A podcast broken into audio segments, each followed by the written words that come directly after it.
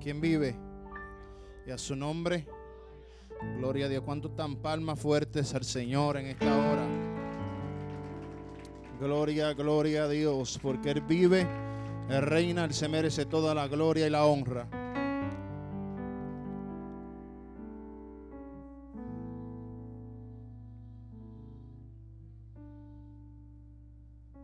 Gloria a Dios.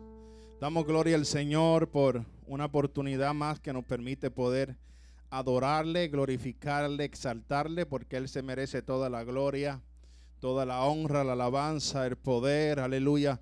¿Cuántos pueden adorar al Señor sin la música? Gloria a Dios. Levantar sus manos, darle gloria al Señor, alabanza, gloria al Señor, glorificarle, aunque la música no suene, aunque los instrumentos no suenen, adorarle, glorificarle, exaltarle, gloria al Señor, porque Él se merece gloria y honra. Aleluya, poderoso Dios. Gloria al Señor, aleluya. Santo, santo, santo eres Jesús.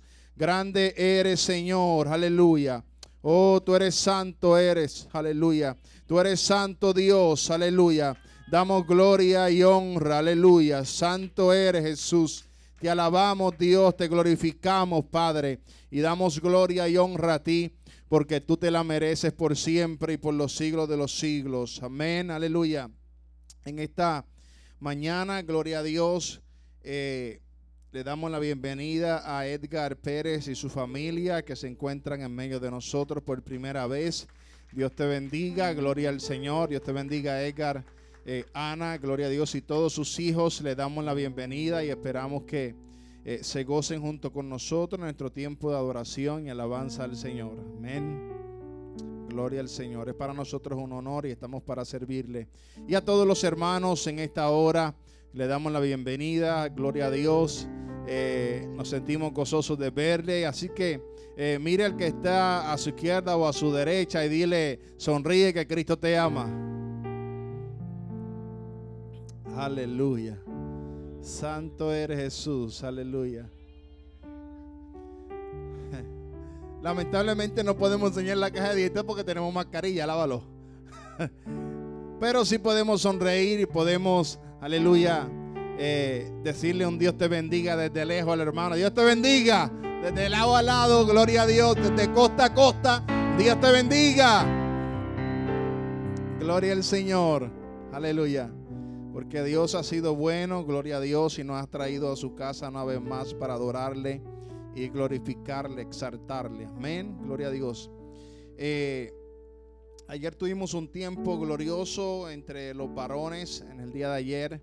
Nos gozamos de manera especial, gloria a Dios. Tuvimos un tiempo compartiendo un desayuno y también una palabra del Señor poderoso Dios, y nos, nos pasamos un tiempo muy hermoso, eh, todos juntos en, en coenonía, eh, hablando de la palabra del Señor, aleluya. Eh, la Biblia dice que las malas conversaciones corrompen las buenas costumbres, ¿verdad que sí?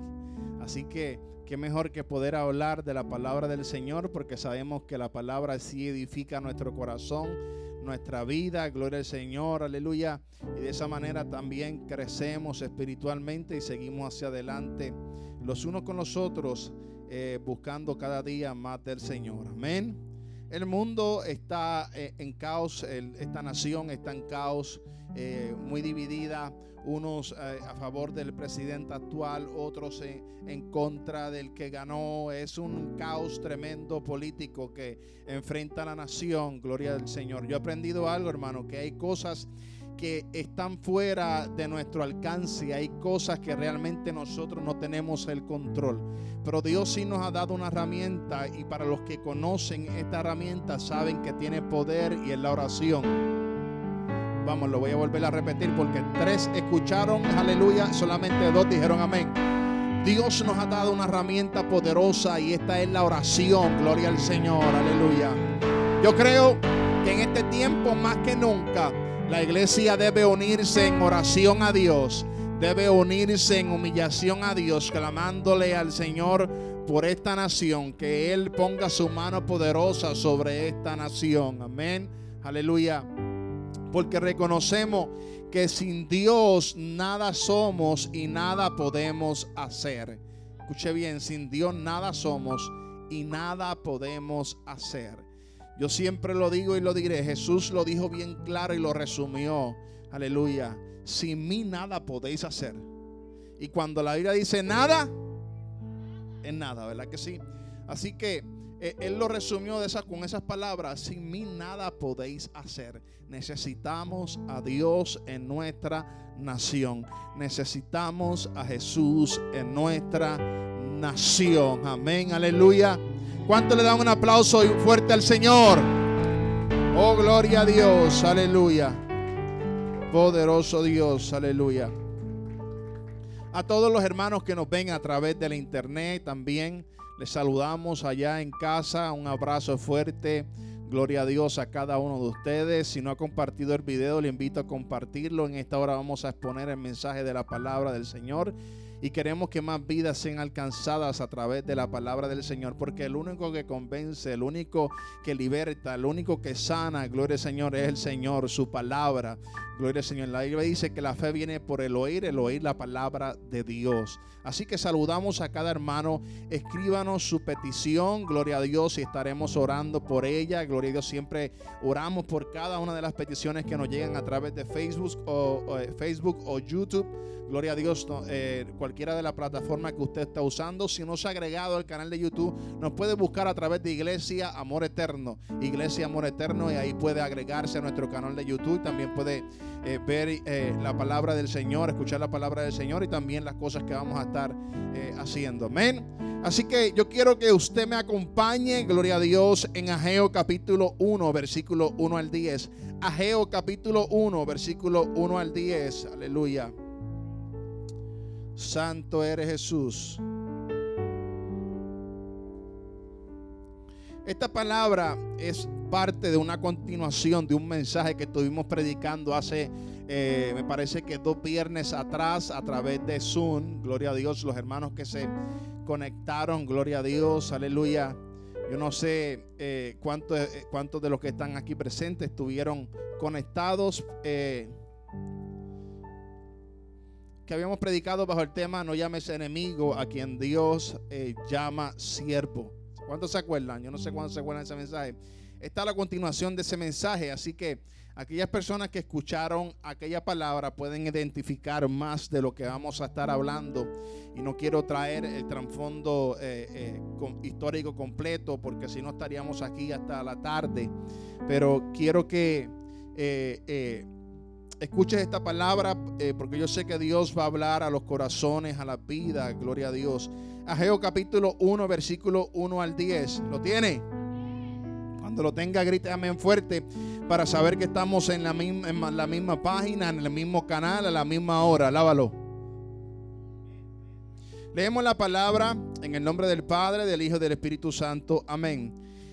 En el segundo, eh, en el año segundo de Rey Darío, en el mes sexto, en el primer día del mes, vino palabra de Jehová por medio del profeta Ageo a Zorobabel, hijo de Salatiel, gobernador de Judá, y a Josué, hijo de Josadac, sumo sacerdote, diciendo, así ha hablado Jehová de los ejércitos, diciendo, este pueblo dice, no ha llegado aún el tiempo, escuche bien, mira lo que decía el pueblo, no ha llegado aún el tiempo, el tiempo de que la casa de Jehová sea reedificada. Escuché lo que decía el pueblo. No ha llegado aún el tiempo. Y vamos a predicar bajo el tema cuando creemos que no es el tiempo. Escuche bien, cuando creemos que no es el tiempo. Dice, no ha llegado aún el tiempo de que eh, la casa del Señor sea reedificada. Entonces vino palabra de Jehová por medio del profeta Ageo diciendo, es para vosotros tiempo, para vosotros, de habitar en vuestras casas atesoradas. Y esta casa está desierta. Escuche esto. Pues así ha dicho Jehová de los ejércitos, meditad bien en vuestros caminos, sembráis mucho y recogéis poco coméis y no os saciáis, bebéis y no quedáis satisfechos, os vestís y no os calentáis. Y el que trabaja a jornal recibe su jornal en saco roto. Así ha dicho Jehová de los ejércitos. Meditad en vuestros caminos, subid al monte y traed madera y reedificad la casa y pondré en ella mi voluntad. Escuche bien, pondré en ella mi voluntad y seré glorificado, ha dicho Jehová. Buscáis mucho y halláis poco. Y encerráis en casa y yo los dispersaré en un soplo. ¿Por qué? Dice Jehová de los ejércitos, por cuanto mi casa está desierta y cada uno de vosotros corre a su propia casa. Y por eso se detuvo de los cielos sobre vosotros la lluvia y la tierra detuvo sus frutos. Qué poderoso cuando creemos que no es el tiempo. Cuando creemos que no es el tiempo. Padre, tu palabra es poderosa, tu palabra es viva, tu palabra es eficaz. Yo te pido que tú sigas hablando a cada vida que, aleluya, ha llegado, Señor, a este lugar y también a todos aquellos que nos ven a través de las redes, que tú sigas hablando, que tú sigas ministrando, Dios mío, que tú seas en esta hora, Dios mío, dejándote sentir de manera sobrenatural, Señor Jesús, a través de la misma. Si hay alguna vida que no te tiene, Señor, que tú convenzas de pecado y venga el arrepentimiento, Padre, Espíritu de Dios, y que eh, esta palabra, Señor, que tú has hablar a nuestro corazón en esta preciosa mañana, Señor. Sea Jehová sanando, libertando, restaurando, Señor Jesús. Y cada vida, Señor Jesús, sea tocada por el poder de tu palabra, Padre. En el nombre poderoso de Jesús te lo pedimos. Espíritu Santo. Amén y amén. Puede tomar asiento. Gloria a Dios, aleluya. Cuando creemos que no es el tiempo Usted no sabe que para el cristiano del siglo XXI ha cargado por mucho tiempo con esta excusa. Escuche bien, con esta excusa. ¿Por qué les digo esto? Porque es una de las, de, los, de las palabras que más la gente usa en este tiempo para excusarse. Escuche bien. Cuando tú le preguntas a, algo, a alguien, ¿cuándo vas a hacer lo que Dios te dijo? Es que todavía no es el tiempo, estoy orando. Escuche esto. Es una de las excusas de la gente, es que no es el tiempo de Dios. Es por eso el mensaje en esta preciosa eh, tarde o mañana, cuando creemos que no es el tiempo. Ageo fue el primer profeta exilio en ministrar en Israel en el retorno de los judíos a Canaán luego de 70 años de cautiverio en Babilonia. El rey de Persia, Ciro, los había libertado y permitido volver a su tierra. Escuche bien.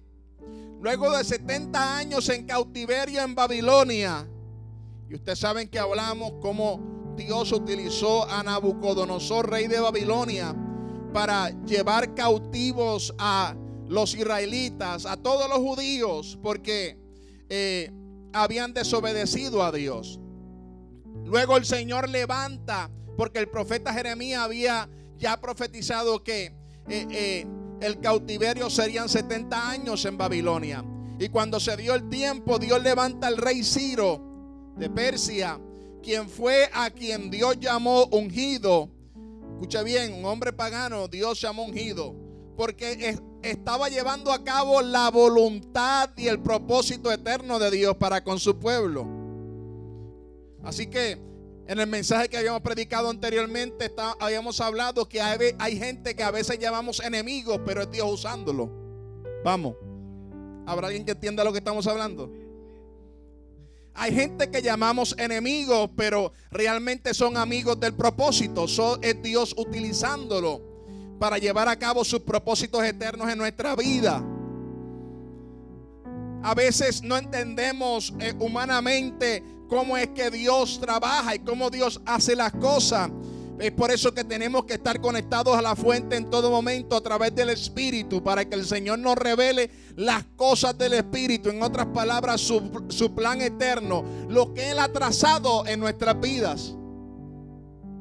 ¿Y qué sucede? Dios levanta al rey eh, Ciro, quien fue quien libertó a los judíos eh, del cautiverio luego de 70 años. Eh, ellos comenzaron a llegar nuevamente a Jerusalén, pero recuerden que Canaán estaba completamente eh, destruida. El templo estaba en ruinas, las murallas estaban en el piso. ¿Recuerdan a Nehemías que fue aquel hombre a quien Dios utilizó para levantar los muros? Estaba todo destruido, aleluya. Así que eh, el rey Ciro fue quien los libertó y quien eh, no solamente los libertó, sino que retornó nuevamente los vasos y los elementos sagrados del templo tomados por Nabucodonosor y profanados por el hijo de, Nabucodonosor. Así que no solo eso, sino que este rey, el rey Ciro, los animó a reedificar el templo. Escucha bien, estamos hablando de un hombre completamente pagano. Sin embargo, ese hombre pagano les dijo, yo les voy a proveer todo lo que ustedes necesitan para reedificar el templo, para levantar las murallas, para que levanten todo lo que necesitan. Un hombre pagano. Todo lo que necesitan, yo se los entregaré. Gloria al Señor. Les entregó los elementos del templo que habían sido profanados por Nabucodonosor y su hijo. Aleluya les dijo que les proveería los materiales para la reconstrucción del templo.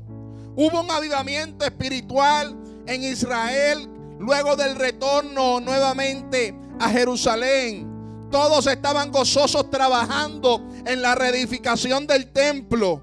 Todos trabajando gozosos. Volvemos nuevamente a nuestra casa. Imagínese cualquiera, ¿verdad? Luego de 70 años. Inclusive eh, pocos fueron de los que fueron exiliados a Babilonia y pocos fueron los que regresaron. Entre ellos, uno de los pocos fue Daniel, que fue, eh, eh, fue antes, ¿verdad? en el tiempo del exilio y también post-exilio.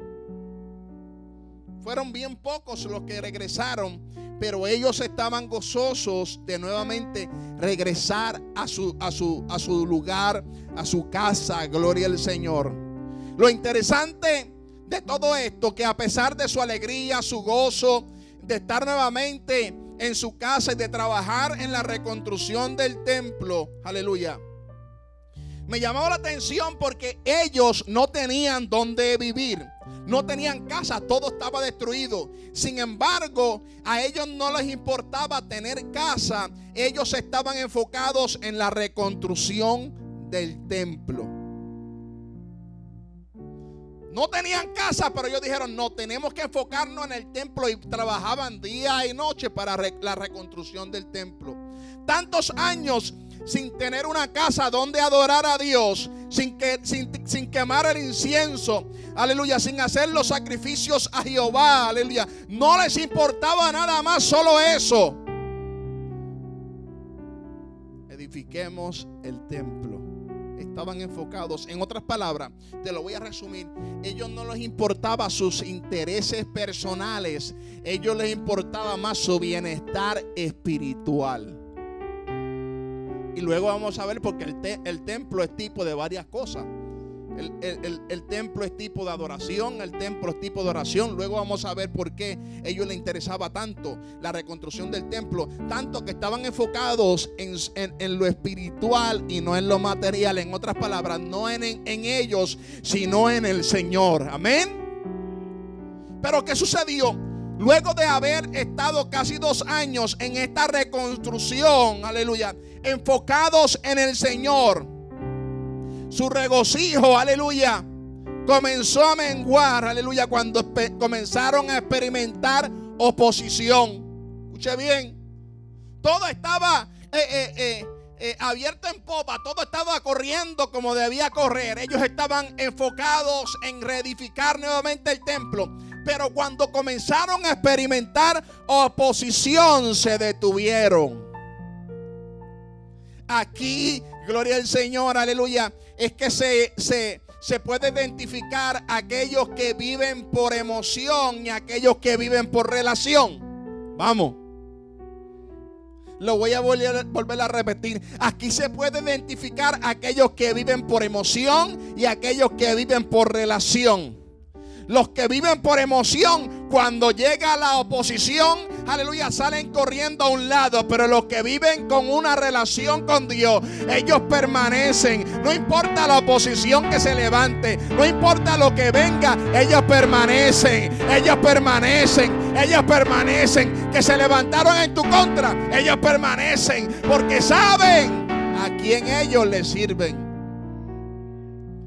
Pero ¿Qué sucede? Los judíos habían experimentado, eh, eh, los judíos tenían su autoestima por el suelo, porque en, Babilonia eran tratados como cucaracha. Escuche esto, eh, ellos estaban completamente desmoralizados.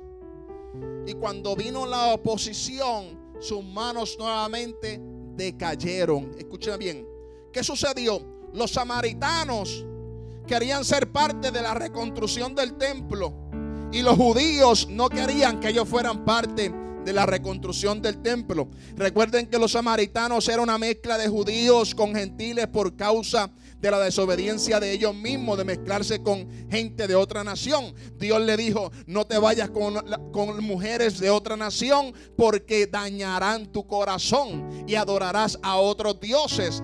¿Qué le sucedió a Salomón? Salomón desobedeció a Dios. Dios le dijo, no te mezcles con mujeres de otra nación porque dañarán tu corazón. ¿Cómo terminó Salomón? Adorando a otros dioses.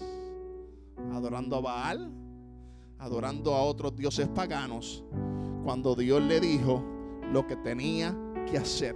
Los samaritanos eran una mezcla de judío con gentil no eran 100% judíos. Y cuando los judíos regresaron, que comenzaron a trabajar en el templo, los samaritanos querían ser parte de la reconstrucción, pero los judíos no querían. Y se armó una guerra entre ellos a un nivel que cuando eh, eh, eh, ellos se descuidaban, los samaritanos venían y destruían todo lo que ellos estaban haciendo.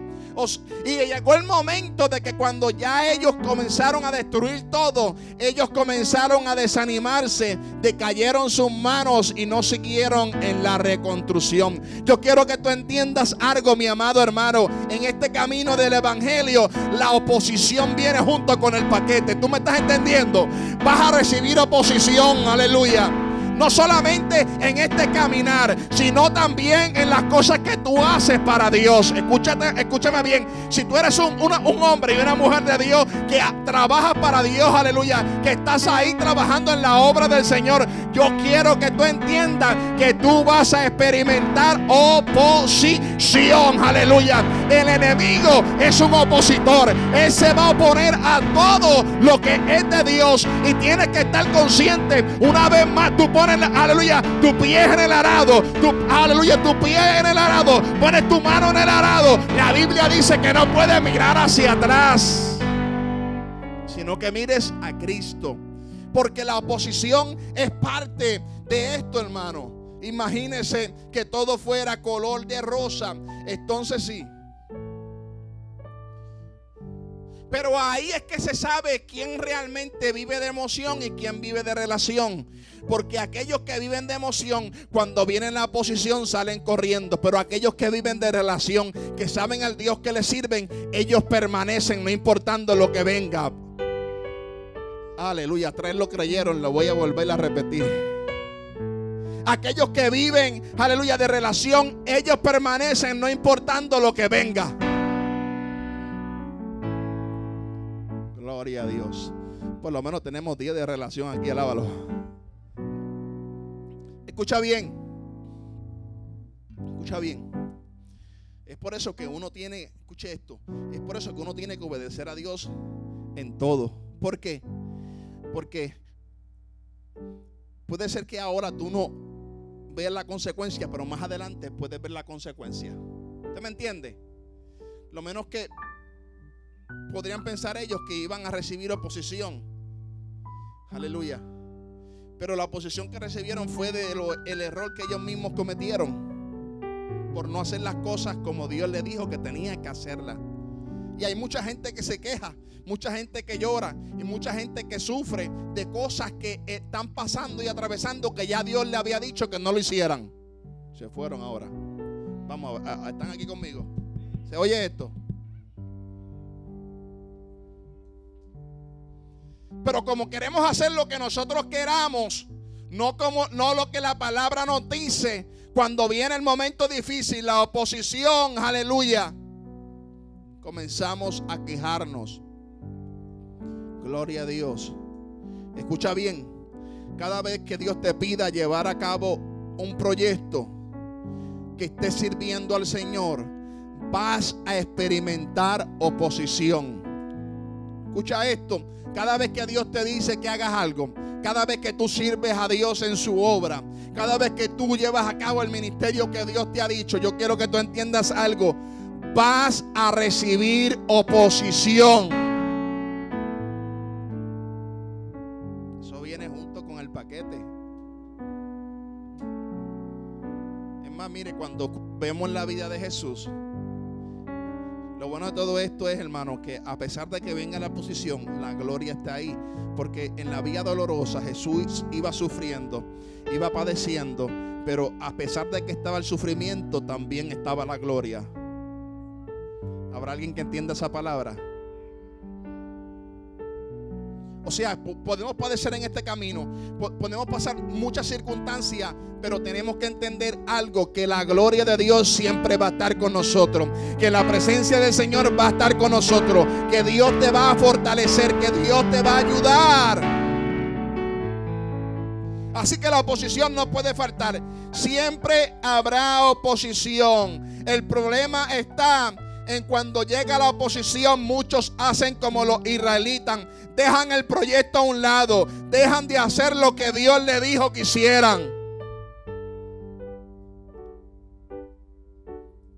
Escuche esto.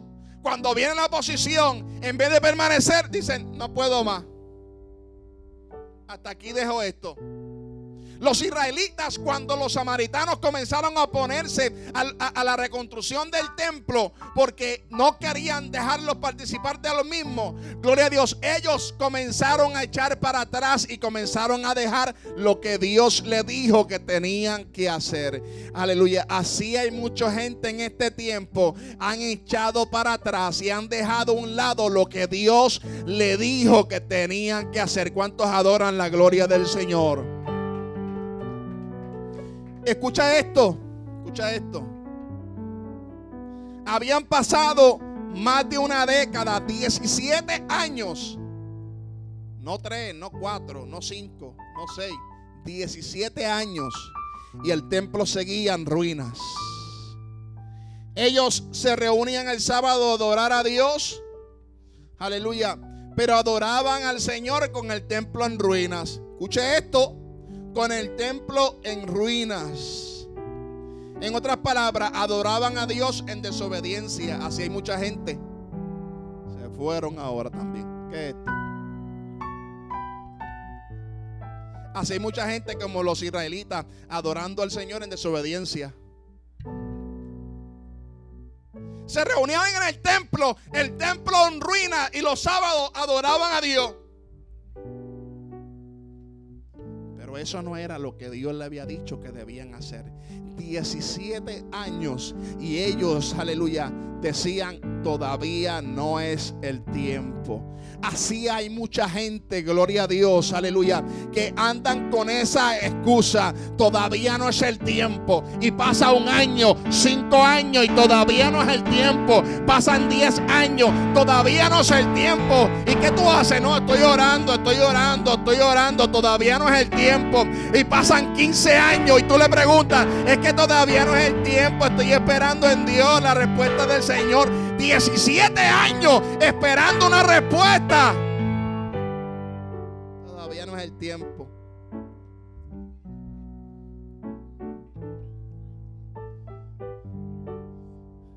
Es por eso que mucha gente no ve nada y le echa la culpa a Dios. Están de los que Dios les sabe, creen en fe lo que Dios ha hablado, se mueven en fe conforme a lo que Dios, ha dicho. Pero hay gente que está orando para ver cuándo es el tiempo. 20 años. Yo he conocido gente que lleva más de 20 años orando. Todavía no es el tiempo. ¿Y cuando es? Es como el que me dice en este tiempo, no es que estoy orando porque todavía no es el tiempo. Yo digo, y, Cristo está a punto de venir y todavía no es el tiempo. ¿Y cómo es? Y, entendemos que Dios en, su, en, su, plan infinito, en su plan eterno, ha determinado cuándo es que, eh, eh, eh, es que las cosas van a ocurrir dentro de, de su Cairo, ¿verdad? El tiempo perfecto de Dios. Pero hay mucha gente que lamentablemente utiliza esto como excusa para no llevar a cabo lo que Dios ha dicho que tiene que hacer. Vamos, habrá alguien que entienda esta palabra en esta mañana y puedan adorar al Señor. Dios te está, aleluya. Dios te llama ahora. Dios te lo dice ahora. Ahora es el tiempo. Ahora es el tiempo de predicar. Ahora es el tiempo de orar. Ahora es el tiempo de ayunar. Ahora es el tiempo de alabar a Dios. Ahora es el tiempo de levantarte iglesia. Ahora es el tiempo. 17 años y ellos seguían con su ahora no es el tiempo. Así hay mucha gente adorando a Dios en desorden. Se fueron.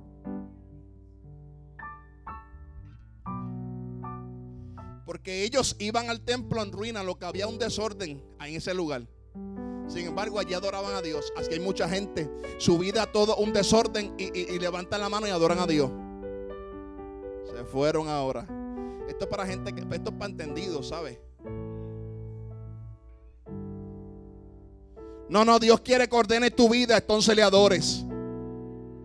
Que tú ordenes tu casa. Que tú hagas lo que Dios ha dicho que tienes que hacer. Gloria a Dios, aleluya. Haz lo que Dios te ha dicho. Y entonces, aleluya, llega al templo a adorar a Dios. Y me explico con esto, mi amado hermano, porque hay mucha gente que todavía tienen cosas que ordenar en su vida. Y tú los ves alabando y glorificando a Dios. Y Dios, ¿y para cuándo vas a ordenar? Tú sabes lo que tienes que trabajar en ti. Ellos, Dios le había dicho que tenían que reconstruir el templo y llegaban a casa de Dios a adorar a Dios en medio de un desorden.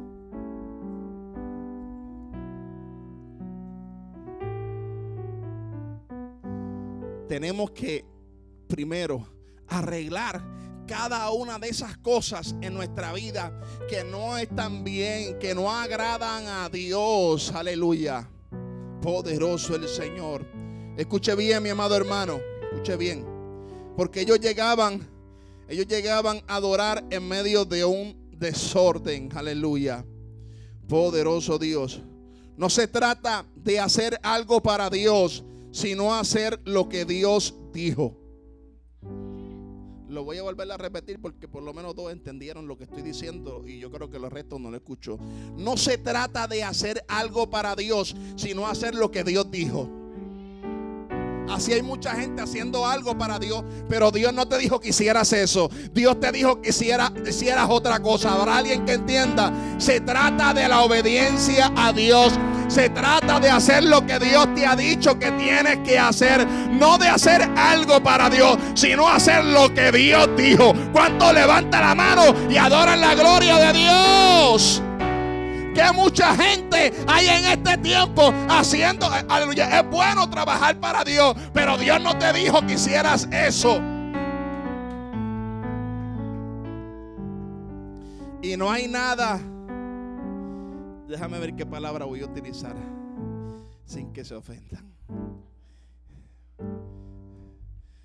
No hay nada más frustrante de que tú seas efectivo en un lugar que Dios, Dios no te ha llamado, ni te ha dicho que hagas.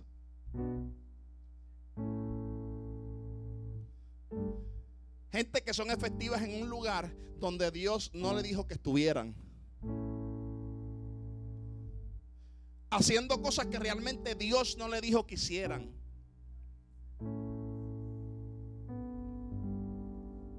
Si Dios me dice mañana, eh, Alvin, yo quiero que tú seas el que limpie los baños de ahora en adelante yo voy a limpiar los baños. Porque Dios me dijo que yo era el que limpiaba los baños.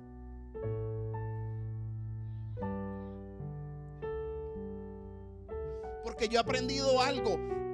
La voluntad de Dios es la que me bendice. Escuche esto.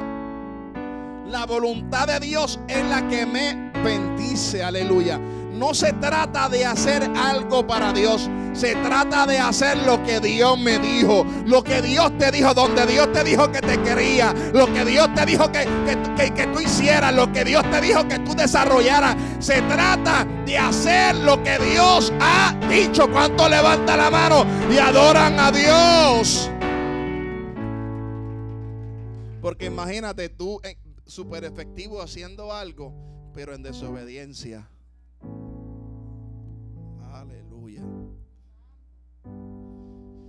¿Sabes por qué ellos estaban en desobediencia? Sus prioridades estaban completamente fuera de orden.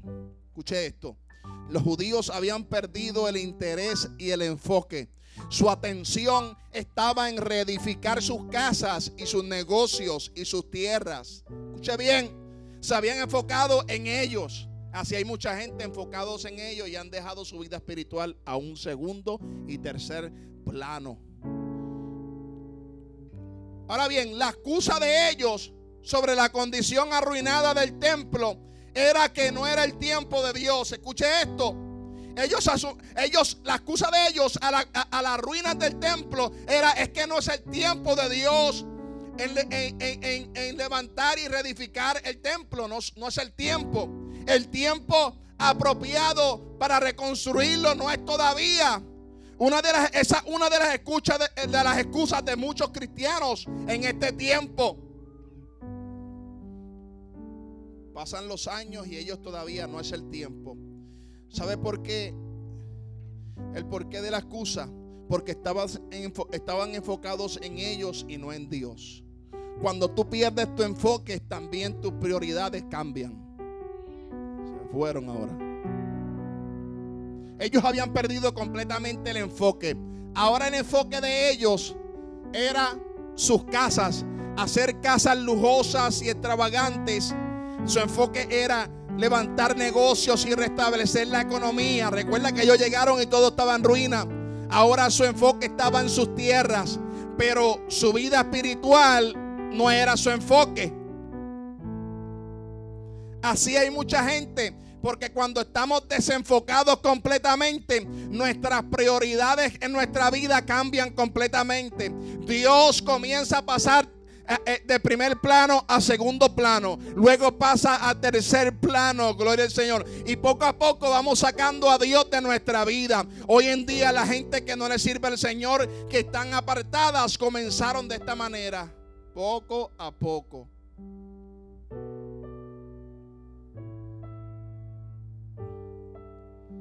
Por eso que yo no creo de esa gente que dice, no, es que necesito un tiempo aquí a sola con Dios en mi casa. ¿Sí? Lo menos que va a estar con Dios. Lo menos que va a estarle con Dios. Cuando tú vienes a ver, están apartados. quieren saber de Dios. Porque sus prioridades fueron cambiadas. Ahora se enfocan en ellos. No porque yo tengo un sueño de alcanzar esto. Y su enfoque son sueños que ellos tienen de alcanzar esto, de lograr esto, de lograr lo otro. Mire mi hermano, yo he aprendido algo que cuando yo le doy el primado a Dios, Aleluya. Dios se encarga de contestar cada uno de los anhelos de nuestro corazón. Pero lo importante es darle la prioridad a Dios. Aleluya. aleluya. Habrá alguien que entienda lo que estamos hablando en esta mañana. Aleluya. Esa era su excusa. No es el tiempo. No es el tiempo. Porque sus prioridades habían cambiado. Pero cuando tus prioridades cambian, tengo buenas noticias. Dios siempre tiene un plan. Aleluya. Ay, Señor. Y que Dios está, está tremendo. Escúchame bien. Porque los medios que Dios usa. ¿Sabe qué hizo Dios? como ellos estaban enfocados en sus casas, en sus trabajos, en sus tierras, en todo menos en Él. Escucha bien, después de 70 años en, sequía, en vez de enfocarse en Dios, se enfocaron en otras cosas por la oposición. ¿Y sabe qué hizo Dios? Luego de 17 años donde ellos estaban enfocados en sus casas, Dios trajo una sequía y todos estaban muriendo. Escuche, mire cómo trabaja Dios, porque cuando tú te desenfocas, Dios te trae una sequía.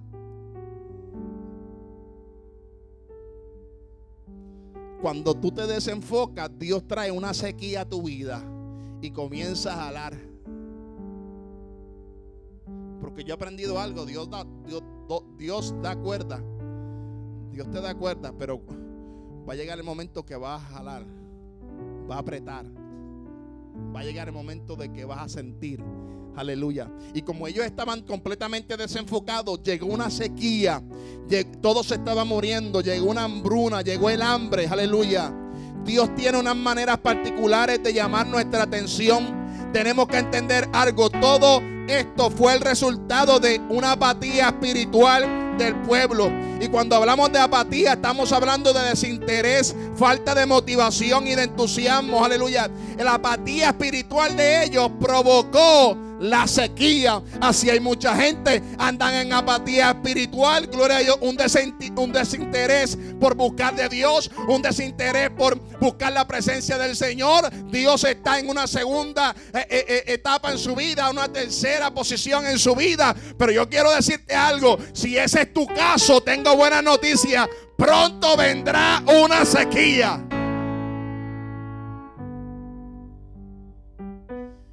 Tú sabes que el momento de crisis, cuando la gente pasa por crisis, tiene la peculiaridad de trabajar en nuestra vida para que nos acerquemos a Dios porque sabemos que somos insuficientes y el único que puede obrar en nuestro panorama es Dios.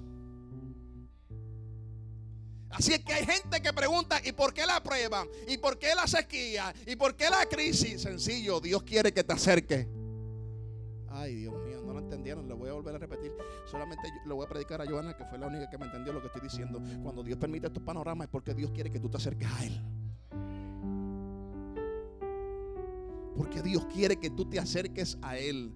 Aleluya. Dios tiene uno, Dios tiene su medio como, eh, como Él trabaja en nuestra vida, como Él trabaja para acercarnos a Él. Aleluya. Y Dios trajo una sequía aleluya, y ellos comenzaron entonces a ver lo que Dios tenía que decir. Yo quiero que tú entiendas esto, mi amado hermano. La apatía espiritual trae sequía. La apatía espiritual, aleluya, te desenfoca completamente, aleluya. Es tiempo de que tú mires a Dios. Es tiempo de que tú te enfoques en el Señor. Aleluya. Dale un aplauso que terminamos la introducción. Alábalo.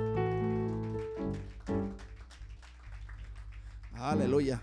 Terminamos la introducción, ahora vamos para el mensaje. Escuche esto.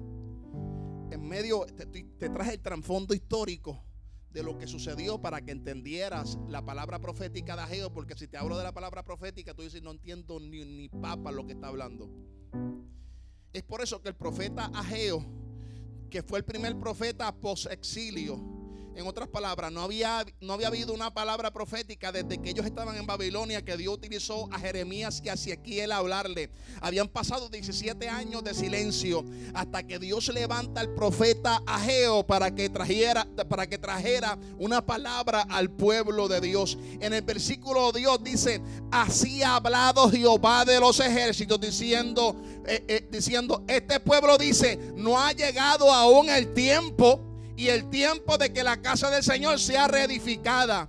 Entonces vino palabra de Jehová por medio del profeta Geo diciendo, es para vosotros tiempo, para vosotros, de habitar en vuestras casas atesoradas si la casa está desierta. Ahora entiende lo que estoy hablando. Él le trae esta palabra porque como ellos estaban en sus casas atesoradas, estaban enfocados en levantar casotas para, para ellos, estaban enfocados en lo de ellos. Y la casa de Dios estaba que desierta, estaba desolada. Habían perdido completamente el enfoque. Así hay mucha gente completamente ha perdido el enfoque. El enfoque primero en nuestra vida tiene que ser Dios. El enfoque tiene que, aleluya, lo voy a volver a repetir porque esa era la parte que tú adorabas a Dios, esa era la parte que tú exaltabas al Señor. Tu enfoque debe ser Dios, tu mirada debe estar puesta en Dios. Lo demás es secundario, lo demás es tercero en nuestra vida.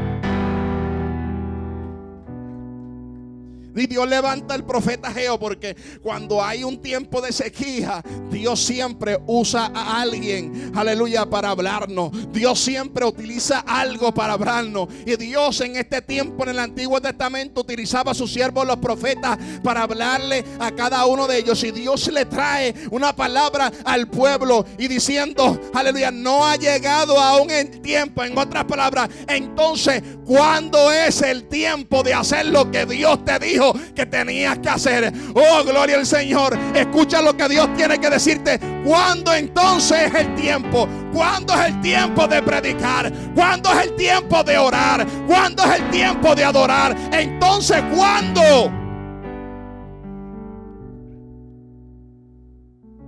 ¿Cuándo es el tiempo? ¿Cuándo es el tiempo de meterse en vigilia? ¿Cuándo es el tiempo de meterse en ayuno? ¿Cuándo? ¿Cuándo es el tiempo? Espíritu Santo. El Señor los confronta diciéndole, no es el tiempo para edificar mi casa, pero sí es el tiempo para edificar la de ustedes. Si es el tiempo para llevar a cabo tus proyectos. Si es el tiempo para hacer X y Y cosas, pero no para Dios. Usted ve que tiene tiempo para, para ellos es hermano, puede hacer esto. Ay, que yo estoy bien ocupado. Tengo esto, aquello, lo otro. No creo que pueda, hermano. No creo que pueda. Pero allá tú lo ves poniendo mi nuevo proyecto. Y pone proyecto 20 mil cosas y 20 mil. Eh, eh, eh. Pero, pero, pero para Dios no. Para Dios no. Aleluya. no me apague el micrófono. Déjalo así, por favor. Voy a cambiar el tema ahora. Escúcheme bien. Aleluya. Así hay mucha gente en este tiempo. Dios trae el profeta Geo confrontándolos y decir, oye, es tiempo de que tú atesores muchas cosas, que tú te enfoques en tus cosas. Pero ¿y qué Dios? ¿Para cuándo Dios? Aleluya. Las prioridades estaban en el orden incorrecto y Dios se lo deja saber. Mateo 6, 31, versículo 30, del 6 de 31 al 33 dice, no os afanéis pues diciendo en qué comeremos y qué beberemos o qué vestiremos. Escuche bien porque este versículo es importante. Porque nosotros nos conocemos el 33, pero se nos olvida que si, si el 33 no tiene sentido si no leemos el 31. ¿Entendemos? Dice, porque los gentiles buscan todas estas cosas, pero vuestro Padre Celestial sabe de lo que tenéis necesidad de todas las cosas. Dice, y más buscad primeramente el reino de Dios y su justicia, las demás cosas os serán. Eso todo el mundo se lo sabe. El problema es que se saben el versículo, pero no las prioridades. Fueron ahora. ¿Qué dice el Señor en el, de, qué añadiduras está hablando el Señor? El Señor, las añadiduras que Dios está hablando está en el versículo 31. De lo que comeremos, de lo que beberemos y de lo que vestiremos. En otras palabras, de la provisión. Dios ha dicho, yo me voy a encargar de la provisión tuya si tú te encargas de darme el primado. Vamos, habrá alguien que entienda lo que estamos hablando. Si tú me buscas primero a mí, si tú te entregas completamente a mí primero, yo me encargaré de proveerte todo lo que tú necesitas. Dice la Biblia, dice vuestro Padre celestial sabe de que tenéis necesidad de todas estas cosas. Pues claro, Dios no, Dios no ciego. Dios sabe de lo que nosotros necesitamos. El problema es que nosotros nos enfocamos en las añadiduras y, y nos olvidamos de la prioridad. Vamos.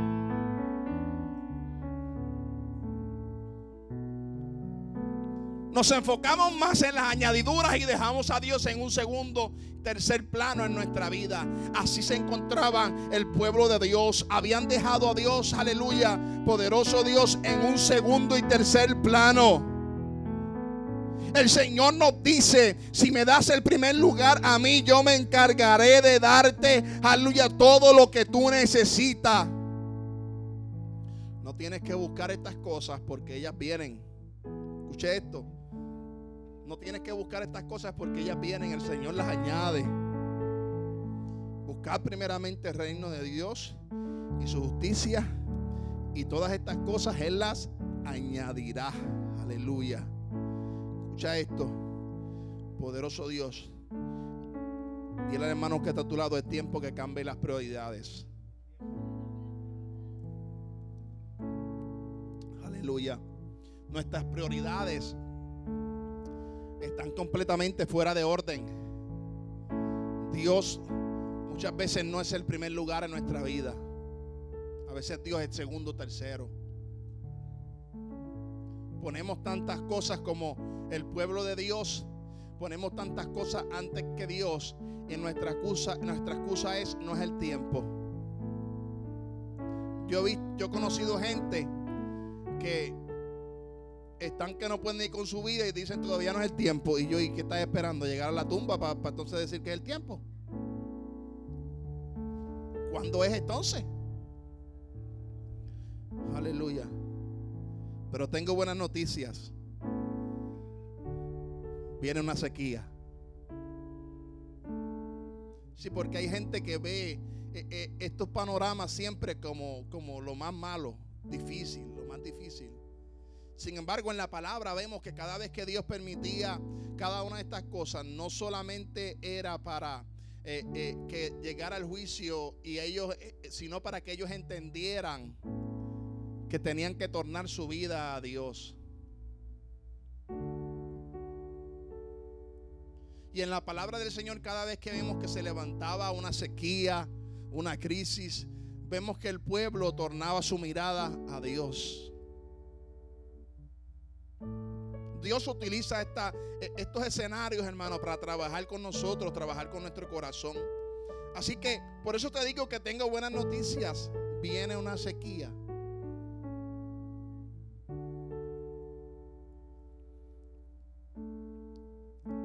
Así le dijo Dios a través del profeta Ageo. Versículo 5 dice, pues ha dicho Jehová de los ejércitos, meditad bien en vuestros caminos esto, mira lo que le dice. Sembráis mucho y recogéis pocos. Coméis y no os saciáis. Bebéis y no quedáis satisfechos. Os vestís y no os calentáis. Y el que trabaja al jornal recibe su jornal en saco roto. Así ha dicho Jehová de los ejércitos. Meditad en vuestros caminos. Subid al monte y traed madera y reedificad la casa y pondré en ella mi voluntad y seré glorificado, ha dicho Jehová, aleluya. Creo más que nunca que en este tiempo es tiempo de meditar en vuestros caminos. Vuestras prioridades están mal. Nuestro trabajo es echado en sacos rotos.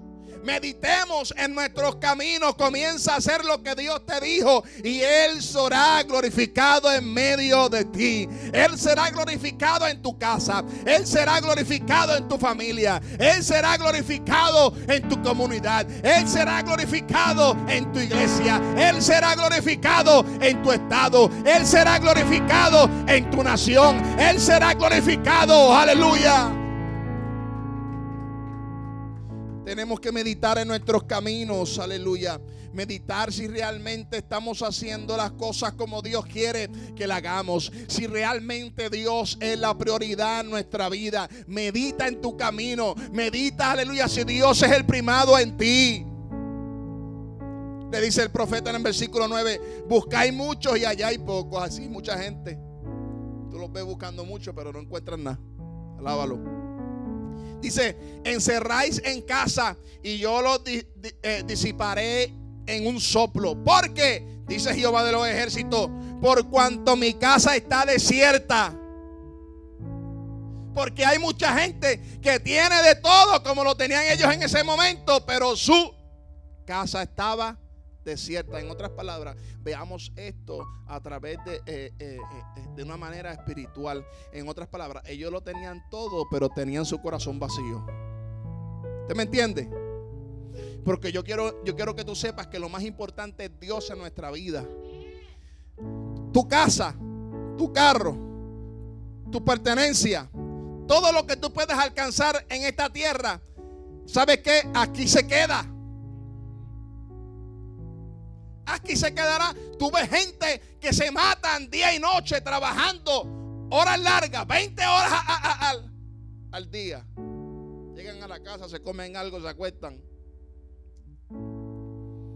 Y tú les preguntas, ¿y cómo está la cosa, chacho? ¿Más pelado que? Uh. ¿Sabe por qué? Porque estás poniendo en saco roto. Tus prioridades están mal. Hay gente que no comprende esto. No comprende esto. Como no, le dan eh, la prioridad a su, a su vida espiritual, a, que Dios habite en ellos, están echando en sacos rotos. ¿Sabes qué? Se vestían y tenían todavía frío. Gloria al Señor, aleluya. Lo que tenían no les duraba mucho. ¿Sabes por qué? Porque estaban echando en sacos rotos.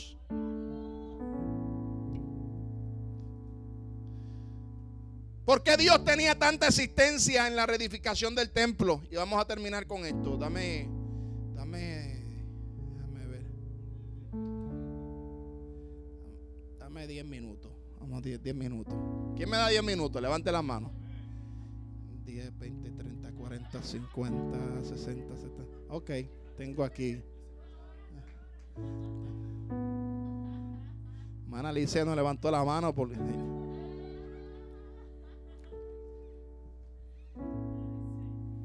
Disciplina va a llevar.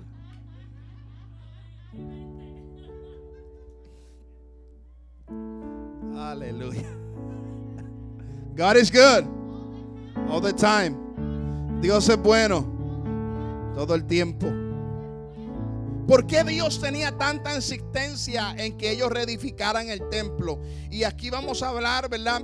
Eh, eh, lo que realmente significaba el templo para Dios. El templo primeramente era tipo de encuentro. Escuche bien, era tipo de encuentro. Era el lugar donde Dios derramaba su chequina y donde Dios les hablaba. Aleluya. En otras palabras, era símbolo de la presencia de Dios en el hombre. Es por eso, hermano, que cuando eh, en el Antiguo Testamento Dios les visitaba en el templo, luego en el, en el nuevo pacto, en el tiempo de la gracia, vosotros sois el templo. Estamos haciendo una analogía en lo que representaba el templo para el, Antiguo Testamento y lo que puede representar en nuestra vida.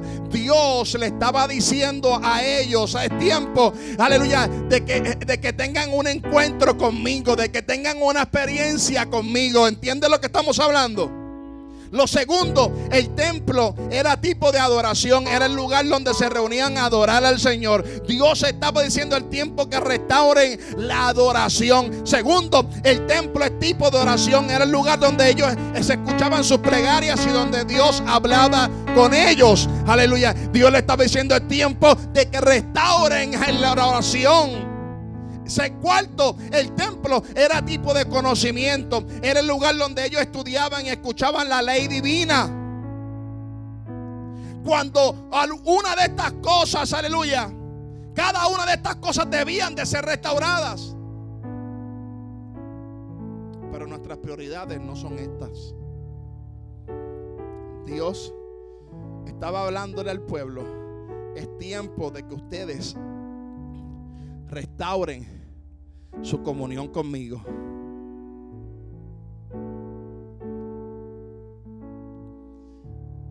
Cada una de estas cosas tipifica lo que era el templo. Así hay mucha gente. Deben restaurar la oración en su vida. Vamos. Así hay mucha gente. Deben restaurar la adoración en su vida. Así hay mucha gente. Deben restaurar la palabra en su vida.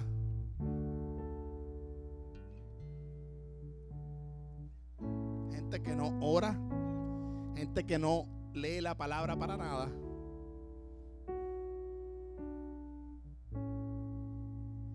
Y Dios les habla y les dice, ¿cuándo es el tiempo entonces de reedificar mi casa?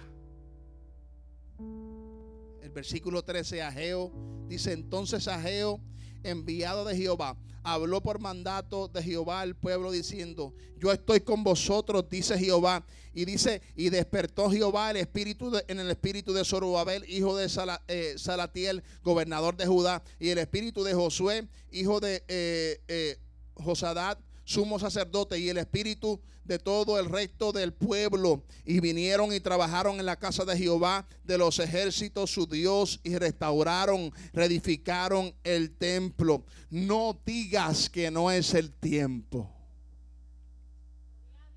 No digas que no es el tiempo y que no es el momento cuando Dios te ha llamado a hacer algo. Cuando Dios te ha dicho que hagas algo. Cuando Dios te ha dicho que lleves a cabo algo. No digas que no es el tiempo. Dios te está llamando y Dios te dice es ahora. Es ahora que lo hagas. El Espíritu de Dios puso, aleluya, revivió el Espíritu en, en cada una de estas especialmente en Zorobabel, que era el gobernador. Inclusive, cuando tú estudias el libro de Ageo, tú te das cuenta que tiene cuatro profecías. La cuarta profecía es para solamente Zorobabel. Dios le habla a Zorobabel y le da una profecía de que lo iba a bendecir sobrenaturalmente por cuanto él estuvo dispuesto a reedificar el templo como gobernador eh, que había sido puesto por, por, el, rey Ciro para que se encargara de todo lo de, lo de, Jerusalén. Él, él ejercía su poder a favor de Dios. ¿Cuántos adoran la gloria del Señor? Y la cuarta profecía del libro de Ageo va dedicada a Zoroabel por cuanto fue obediente, por cuanto estuvo dispuesto a hacer lo que Dios quería que él hiciera. Dios le iba a bendecir sobrenaturalmente.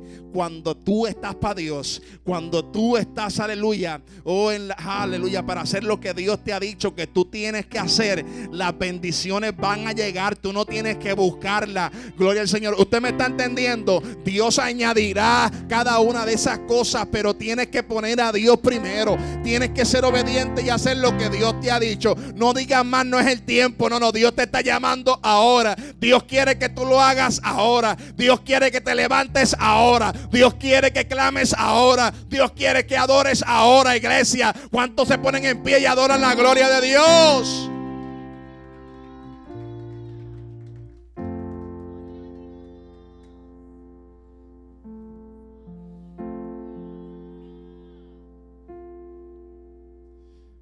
Querían hacer nada. No querían hacer nada.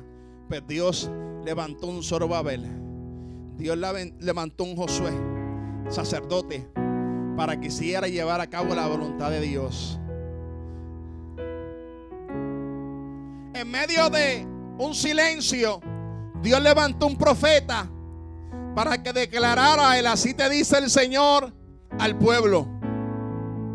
Un profeta que rompió una ola de silencio de muchos años, que otorgó dirección al pueblo.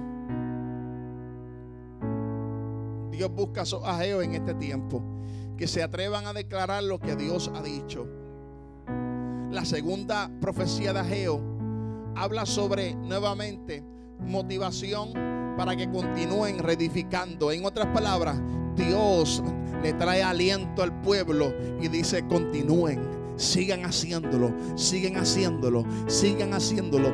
Dios le decía, me agrada lo que hacen. Sigan trabajando, sigan trabajando. No descansen, no descansen. Yo quiero que tú entiendas algo. Nuestro trabajo en el Señor, decía el apóstol Pablo, no es en vano. Hay una recompensa. El problema es que la gente está buscando recompensa terrenal. Y yo quiero que tú entiendas que eso es un desenfoque completamente. Nuestra recompensa está en los cielos. No busques el favor de los hombres, busca el favor de Cristo. Enfócate en el Señor. Lo que Dios tiene para ti es grande. Enfócate en Dios. Aleluya. Este es el tiempo, iglesia, que te tienes que levantar en el poder del Espíritu Santo y comenzar a hacer lo que Dios te dijo que hiciera. Aleluya. Ya basta, aleluya, de estar sentado. Ya basta de no hacer absolutamente nada. Dios quiere que tú muevas tus manos. Dios quiere que tú muevas tus pies y hagas su voluntad. Dios quiere que te levantes y reedifiques el templo.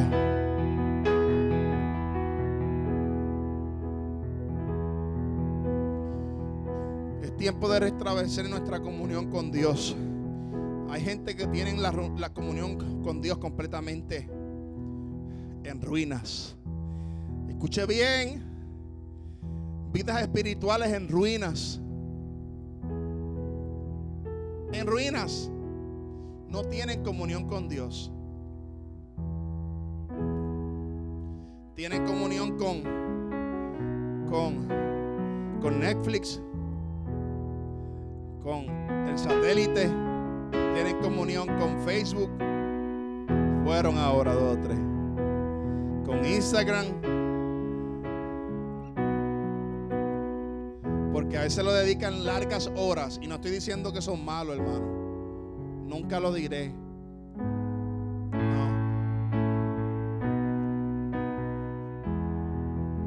Que todo lo que hagamos lo tenemos que hacer con moderación. Escuche bien, con moderación.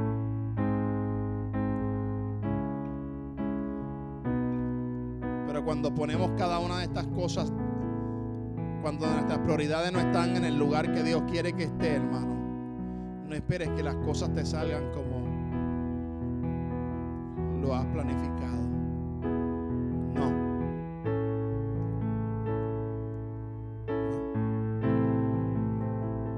¿Cuál es tu prioridad? Te pregunto. ¿Cuál es la prioridad en tu vida? ¿Cuál es tu prioridad? Dios es tu prioridad. Él es lo más importante en ti. Pues estás como los judíos que su prioridad era hacer sus casas hermosas. Su prioridad era sus tierras. Hasta que llegó la sequía. Hasta que llegó la sequía y los frutos comenzaron a morirse. La hierba comenzó a secarse no había alimento en la casa. Entonces escucharon lo que Dios tenía que hablarles. ¿Sabes qué? Yo no creo que tú tienes que esperar una sequía para escuchar la voz de Dios. Dios quiere hablarte ahora. Es más, Dios te está hablando ahora. Dios te está hablando. Tú no tienes que esperar una sequía para que Dios te hable ni para entender qué Dios quiere para ti. Dios te está hablando hoy. Aleluya. Dios quiere que tú te enfoques en Él hoy. ¿Cuánto levanta la mano y adoran a Dios? Oh Espíritu Santo de Dios. Espíritu de Dios. Inclina tu rostro en esta hora. Gloria a Dios. Y oramos a nuestro Dios Padre. Gracias te doy, Señor Jesús, por tu presencia, tu amor, tu misericordia, Dios. Te doy gracias por tu paz, Señor Jesús, porque tú, Señor Jesús, eres quien nos habla, quien nos dirige, quien nos guía. Yo te pido, Dios, que tú seas trabajando con los corazones, Dios, de cada uno de nuestros hermanos. Espíritu de Dios, que tú seas restaurando. En este tiempo, hay una vida que no te tiene, Señor, trabaja en su corazón, habla. Oh, en el nombre poderoso de Jesús, Espíritu Santo. En el nombre poderoso de Jesús clamamos, Padre, ahora. Toca la vida, los corazones a través de esta palabra que ha sido sembrada en los corazones. Dios, tú trabajando, Señor, en esta hora. En el nombre de Jesús, Espíritu Santo, clamamos, Espíritu de Dios, a ti. Oh Padre Jehová, tuya es la gloria y la